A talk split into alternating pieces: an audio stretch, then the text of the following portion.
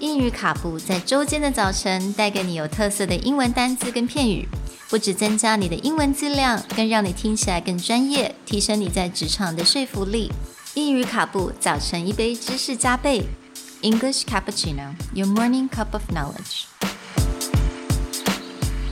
Good morning, everyone, Good morning. and welcome back to English Cappuccino's Happiness Week.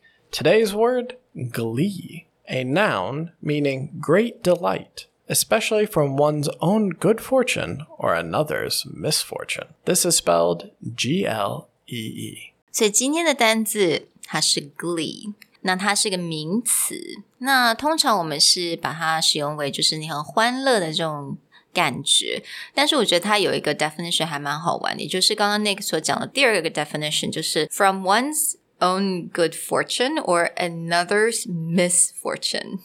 Yes. So if you know anyone who likes to play a lot of jokes or likes to prank other people and then they get like really happy when they've said something or done something kind of witty or prankster like, then we'll usually call that happiness glee. Like if someone's like hee hee hee hee hee, then that's usually a glee laugh, a gleeful laugh. 哦，就是有一点小淘气在里面啦，right？、 Yeah. 就是有些人，比如说你故意想要捉弄人家，然后人家真的被 ，you know they're you know through a prank，就是 you know Yeah. 所谓的 prank，right？